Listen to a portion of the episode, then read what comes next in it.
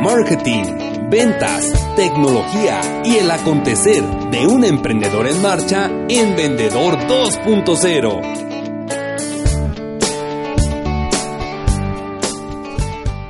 Hola, este es un nuevo episodio de mi podcast. El día de hoy quiero hablar sobre la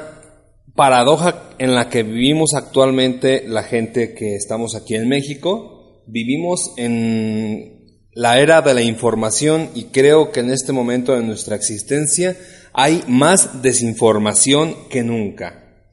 Curiosamente, el tener acceso a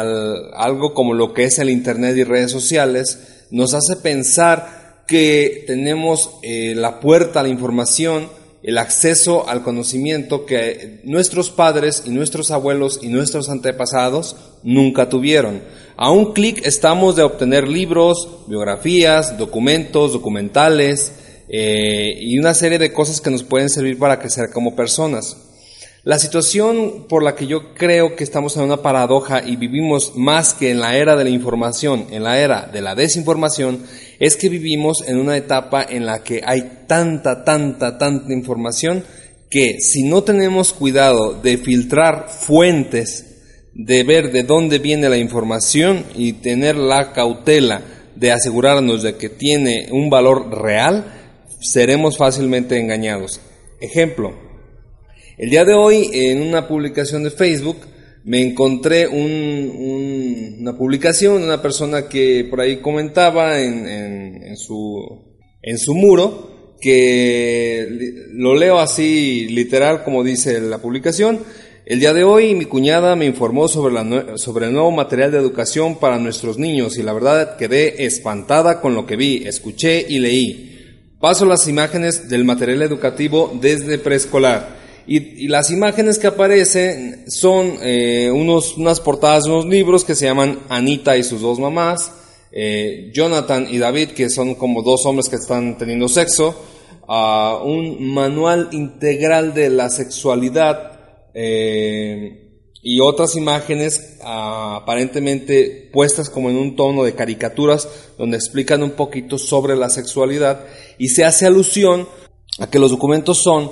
material con el que se va a trabajar para los niños de preescolar, haciendo alusión o, haciendo, o, queriendo venderte la idea de que a los niños en el kinder les van a dar clases de sexualidad, les van a explicar sobre la homosexualidad, sobre la masturbación y una serie de cosas a lo que mucha gente está indignada, ya no tardan en empezar a haber protestas por parte de la gente, hay ya sacerdotes que han subido comunicados diciendo que cómo era posible que el Estado fuera a permitir semejante barbaridad. Eh, igual yo soy padre de familia, tengo una hija, eh, al ver esto, pues yo también, a pesar de que considero que soy una gente de mente muy abierta, eh, a mí también como que me causó cierta incomodidad, pero lo que yo hice, a diferencia de la gente que ahorita está gritando indignada en redes sociales, es yo me puse a investigar un poquito eh, si esto realmente era verdad o era nada más un cuento, porque así como, como decía Alfred en la película de Batman Inicia, hay gente que solo quiere ver el mundo arder. Hay gente que no tiene nada más que hacer más que estar generando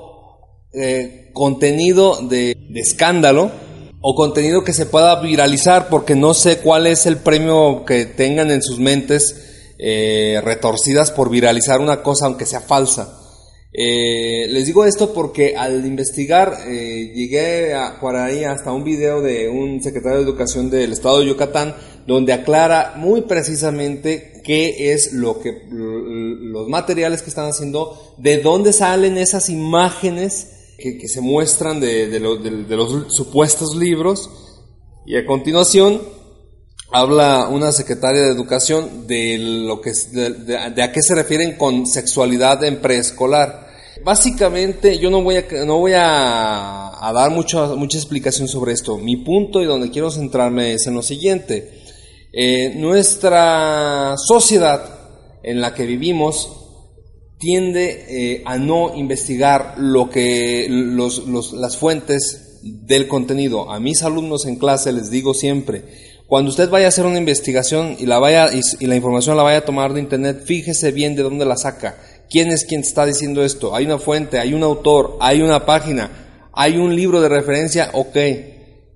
De lo contrario, si la fuente de su información es un comentario en redes sociales, es una foto que vio por ahí, es una cosa que le compartieron aguas. Aquí el problema que se da más grave es la situación de que al no tener la certeza de, la información, pero sin embargo, asumir que es real y pasar a compartirla ya con un tono de indignación, está haciendo lo que estamos a punto de ver. A punto de ver, a lo mejor tal vez alguna manifestación de padres de familia en contra de la, de la SEP, que ahorita está súper golpeadísima por lo que está pasando en Oaxaca, eh, indignados por un hecho que, de, algo que es inexistente. Me da tristeza que tengamos que, me da tristeza que a lo mejor la, gente de la SEP, que me imagino que ahorita andan vueltos locos con el escándalo que traen en Oaxaca, de, de aparte y de pilón se tengan que poner a aclarar esto, siendo que es algo que nosotros mismos podríamos aclarar sin necesidad de llegar a eso. A lo que voy y como punto final de reflexión es, eh, vivimos en la era de la desinformación, no porque, porque no tuviéramos el acceso a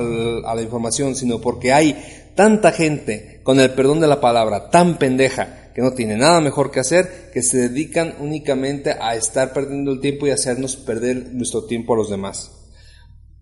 Sugerencia de mi parte, si ves un contenido de una información eh, antes de, compartirlo, por lo menos trata de asegurarte de que lo que estás viendo es real. Eh, hace, algunos, hace algún tiempo tuvimos una situación muy violenta aquí en el estado de Jalisco eh, y por ahí subió un video una persona, unos enfrentamientos en Guadalajara, unas balaceras, una cosa así, y a una persona de estas que les digo que son gente pendeja que no tiene nada mejor que hacer, a se le ocurrió subir un video de un hotel Río que está por, por Lázaro Cárdenas, eh, que aparentemente habían incendiado las gentes del narco. Posteriormente la misma gente aclaró que no era eso, sino que eh, cuando se estaba construyendo el hotel como que tuvieron por ahí un problema de electricidad y algo se quemó y efectivamente salía humo del hotel. Eh, sin embargo, en ese momento, cuando yo vi el video, sí me impacté. Dije, Dios de mi vida, pues a dónde va a llegar esto si están incendiando ya hasta edificios la gente del narco. Después de verificar que esto era una información falsa, me di cuenta de lo delicado que es eh, que tú deposites tu confianza absoluta y sin cuestionar en lo que estás viendo. Siempre cuestiona lo que ves. Siempre, sobre todo, si lo estás viendo en un medio tan viral y tan superfluo como es una red social, llámese Facebook, Instagram, Twitter, lo que sea. Para quien quiera ver el video, lo dejo en la descripción del podcast. Eh, ahí lo pueden consultar para que vean que efectivamente la fuente sí es una persona que está dentro de la estructura de educación del país. Este es mi comentario de esta semana. Soy Felipe Carranza Valle. Este, es, este podcast es Vendedor 2.0. Muchas gracias y nos vemos la próxima.